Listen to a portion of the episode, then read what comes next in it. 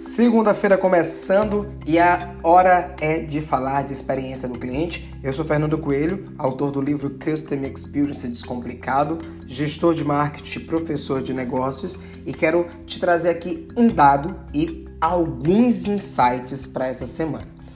É, recentemente, a Ben, que é um instituto que faz é, uma série de pesquisas é, no Brasil e no mundo, identificou que quando uma marca ela consegue, ela tem a capacidade de aumentar a taxa de retenção em apenas 5%, ela representa, ela consegue um aumento de lucro que varia entre 25 a 95%, obviamente, é, dependendo ali do negócio e do segmento. Fernando, mas o que, que isso quer dizer?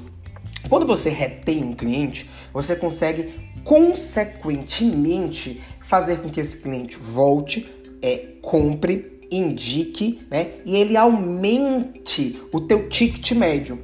E também a proporção que aumenta o ticket médio com alguém que já é teu cliente, você diminui o teu custo para adquirir novos clientes, que é o que a gente chama de CAC, né? Custo de aquisição do cliente.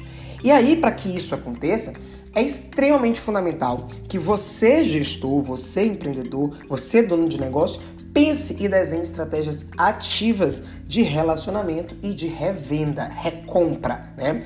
Fernando, o que que você pode trazer de insight essa semana pra gente? Primeiro, crie uma régua de relacionamento. O teu cliente, depois que ele comprar, ele precisa continuar se relacionando com você. Então, qual é o passo a passo depois da compra? Qual é o pós-compra? O pós-venda, né? Então, você precisa fazer ali uma ação de pós-vendas, de recontato com esse cliente e entender como foi a experiência dele, se tem alguma oportunidade de melhoria, aplicar uma pesquisa de satisfação, né? E é manter uma interação permanente com esse cliente. No dia do aniversário dele, com novas promoções, com campanhas sazonais, campanha de carnaval, campanha do Dia das Mães, campanha do Dia dos Pais, campanhas específicas do teu negócio. E aí você consegue fazer com que esse cliente o tempo inteiro lembre que a tua marca existe, que aquele produto ou aquele serviço que ele tem como uma necessidade, ele pode é, adquirir ali no teu negócio. E aí acontece o que a gente chama de recompra. Um outro insight poderoso que eu posso deixar aqui para você é crie programas de fidelização,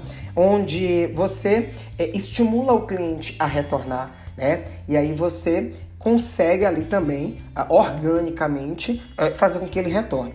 É, outro insight que eu deixo para você também é crie indicadores e metas para o teu time. Porque se isso ficar só no campo do discurso, o teu time não executa. E aí você precisa de indicadores e metas. Então, o teu time precisa ter X% de retorno daquele cliente que comprou. E aí você precisa monitorar isso diariamente, semanalmente, mensalmente e mostrar isso. E é importante também que você remunere o time pelo feito, né? Se o cliente retornou e aí o teu é, vendedor, o teu é, prospect, o teu é, é prospectador, ele vai ter mais empenho e mais engajamento ali é, na busca desse cliente e no estímulo do retorno desse cliente. Então, essas são algumas dicas que podem te ajudar a fidelizar e reter os seus clientes de maneira estratégica.